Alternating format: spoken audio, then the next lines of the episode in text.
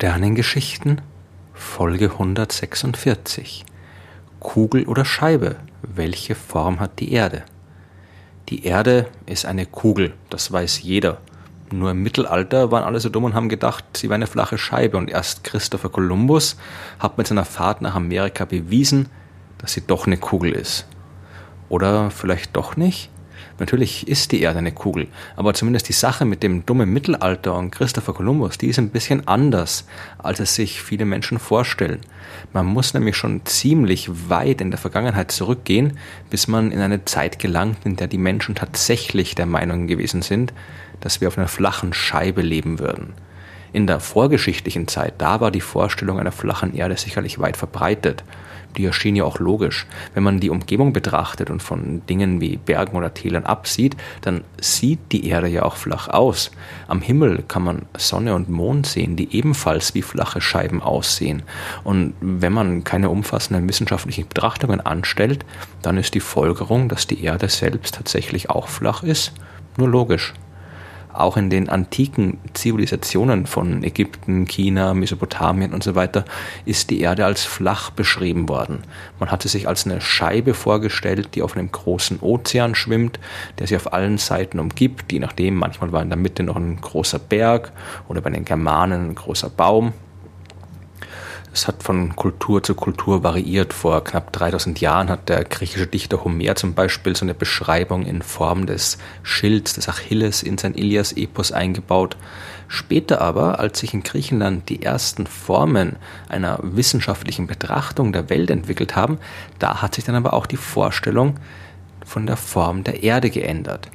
Der berühmte Aristoteles hat in seiner Schrift über den Himmel vor knapp 2400 Jahren zum Beispiel mehrere Gründe angegeben, warum die Erde kugelförmig sein muss. Als seefahrende Nation hat man in Griechenland natürlich gewusst, dass bei Schiffen, die sich von der Küste entfernen, zuerst der Rumpf hinter dem Horizont verschwindet und dann erst die Segel und der Mast. Wenn die Erde flach wäre, dann sollte das eigentlich nicht passieren. Wenn die Erde aber eine Kugel ist, dann ist dieses Verhalten leicht verständlich. In der griechischen Antike hat man auch Kontakt mit äh, verschiedensten Leuten und Gelehrten in anderen Ländern gehabt und hat so verschiedene Beobachtungen vergleichen können. Und Aristoteles hat festgestellt, dass Sternbilder unterschiedlich hoch am Horizont stehen, je nachdem, ob man sich weiter nördlich oder südlich auf der Erde befindet. Und auch das macht nur Sinn, wenn die Erde kugelförmig ist. Und auch wenn man den Schatten betrachtet, den die Erde bei einer Mondfinsternis auf dem Mond wirft, was man damals ebenfalls schon getan hat und auch verstanden hat, wie diese Finsternis zustande kommen. Also man hat gewusst, dass es hier der Schatten der Erde ist, den man auf dem Mond betrachtet. Äh, wenn man das getan hat, hat man gesehen, dass dieser Schatten ebenfalls rund ist. All das sind aus heutiger Sicht nachvollziehbare und auch gültige Elemente für die Kugelform der Erde. Und ein bisschen später ist es dann dem Philosophen Eratosthenes äh, in einem heute berühmten und klassischen Experiment gelungen, tatsächlich den Umfang der Erdkugel zu messen. Er hat gewusst, dass an einem bestimmten Tag die Sonne über der Ortschaft Siene im südlichen Ägypten exakt im Zenit steht, also exakt über dem Kopf eines Beobachters. Weiter nördlich in Alexandria an der Küste, da konnte Eratosthenes messen, dass ein senkrecht auf dem Boden stehender Stab einen Schatten wirft, was aber nur der Fall sein kann, wenn die Sonne nicht senkrecht darüber steht, sondern, wie seine Messungen ergeben haben, unter einem Winkel von 7 Grad einfällt. Eine gedachte Linie, die man vom Erdmittelpunkt über Siene bis zur Sonne zieht, die bildet also mit einer weiteren gedachten Linie vom Erdmittelpunkt bis nach Alexandria ebenfalls einen Winkel von 7 Grad. Ein voller Kreis hat 360 Grad. Der Winkel zwischen Siena und Alexandria 7 Grad, das ist knapp ein Fünfzigstel voll. Die komplette Länge des Erdumfangs, die muss daher auch ungefähr der 50-fachen Distanz zwischen den beiden Städten entsprechen. Und da Eratosthenes den Abstand zwischen Siena und Alexandria kannte, war der Rest einfach. Bei seinen Berechnungen ist er auf einen Wert gekommen, der ca. 40.000 Kilometern entspricht, was dem echten Wert von 40.007 Kilometern extrem nahe kommt. In der griechischen Antike war also nicht nur schon bekannt und akzeptiert, dass die Erde eine Kugel ist, man hat auch ihre Größe schon ziemlich gut gekannt. Natürlich gab es äh, immer vereinzelt Leute, die anderer Meinung waren. Ja, zum Beispiel einige der frühen christlichen Gelehrten haben die Kugelform der Erde für einen Widerspruch zu den Texten der Bibel gehalten und die deswegen abgelehnt. Andere haben sich an scheinbar physikalischen Widersprüchen gestört. Wenn die Erde rund ist, warum fallen die Menschen auf der Unterseite dann nicht von ihr runter. Aus heutiger Sicht mag uns so ein Gedanke absurd erscheinen, aber damals hat man ja auch noch kein vernünftiges Konzept für die Wirkung der Gravitationskraft gehabt. Trotzdem waren diese Kritiker nicht zahlreich und ihr Einfluss hat sich in Grenzen gehalten. Und das war auch im europäischen Mittelalter so. Entgegen der weit verbreiteten Vorstellung war auch damals allen halbwegs gebildeten Leuten bewusst, dass die Erde eine Kugel ist und an eine flache Erde hat niemand gedacht, auch nicht Christopher Columbus. Seine Reise über das Meer, die war auch nicht deswegen umstritten, weil irgendwer geglaubt hat, der würde zum Ende der Erde kommen und dann von ihr runterfallen. Man war sich vor allem uneins darüber, wie groß die Erde ist und ob die Bedingungen auf den noch unbekannten Teilen nicht völlig lebensfeindlich wären. Kolumbus, der wollte ja auch nicht nach Amerika, der wollte nach Asien. Anstatt komplett um Afrika herum zu segeln, hat er vorgeschlagen, um die Erde herumzufahren und China von der anderen Seite her zu erreichen.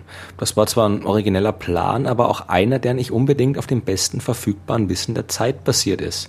Denn Kolumbus hat die Berechnungen von Eratosthenes und anderen Experten ignoriert und ist von einer viel kleineren Erde ausgegangen. Einer so kleinen Erde, dass sein Vorschlag einer Fahrt hinten herum nach China durchaus machbar gewesen wäre und effizient.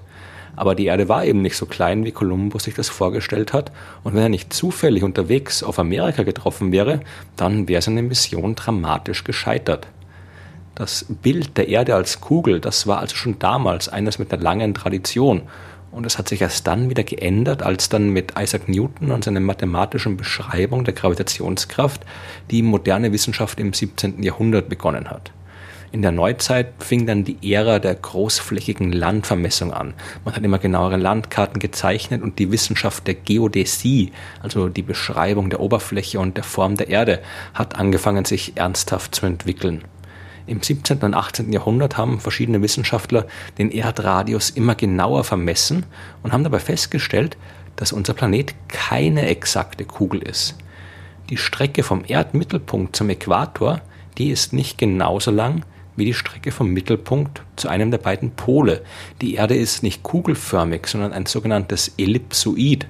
Und das hatte schon Isaac Newton und mit ihm noch ein paar andere Wissenschaftler vorhergesagt. Denn die Erde rotiert um ihre Achse und die wirkenden Fliehkräfte äh, sollten sie daher ein bisschen abgeplattet haben. Die ist am Äquator quasi ein bisschen dicker. Aber um das zu erkennen, da muss man schon wirklich sehr genau messen. Äh, wenn man das heute macht, dann sieht man, dass sich der Radius gemessen an den Polen nur um 21 Kilometer von dem Radius unterscheidet, den man messen kann, wenn man am Äquator die entsprechenden Messungen durchführt. Also vom Mittelpunkt zum Pol ist es also ein paar Kilometer kürzer als vom Erdmittelpunkt zum Äquator. Aber bei einem mittleren Radius von 6371 Kilometern fällt diese Abweichung von ein paar Kilometern kaum auf. Heute weiß man, dass die Erde weder eine Kugel noch eine Ellipsoides. Ihre wahre Form lässt sich nicht durch einen simplen geometrischen Körper beschreiben. Unser Planet hat jede Menge Dellen und Ausbuchtungen, die daher rühren, dass die Masse der Erde nicht gleichmäßig verteilt ist. An manchen Stellen existieren im Inneren des Planeten Konzentrationen von Materie, anderswo ist das Ganze ein bisschen weniger dicht und das verändert die Stärke der Anziehungskraft, die man an einem bestimmten Ort der Oberfläche spüren kann. Dort, wo diese Kraft stärker ist, gibt es eine Delle in der Form der Erde. Wo sie schwächer ist, findet man eine Ausbuchtung. Mittlerweile kann man sowas ziemlich gut mit Satelliten aus dem Weltall messen, denn auch die künstlichen Himmelskörper werden bei ihrer Bewegung um den Planeten durch seine unregelmäßige Form beeinflusst. Der Satellit rückt ein bisschen näher an die Erde heran, wenn er einen Bereich mit erhöhter Schwerkraft überfliegt und entfernt sich, wenn die Anziehungskraft schwächer ist. Das sind auch nur ganz kleine Variationen, aber den Abstand zum Satelliten kann man ebenso genau messen und so erhält man dann entsprechende Karten, die all die kleinen Unregelmäßigkeiten in der Erdform zeigen. Die Form, die man dabei am Ende erhält, die wird Geoid genannt. Das heißt so viel wie erdförmig. Der aktuelle Stand der Wissenschaft lautet also, die Erde ist erdförmig.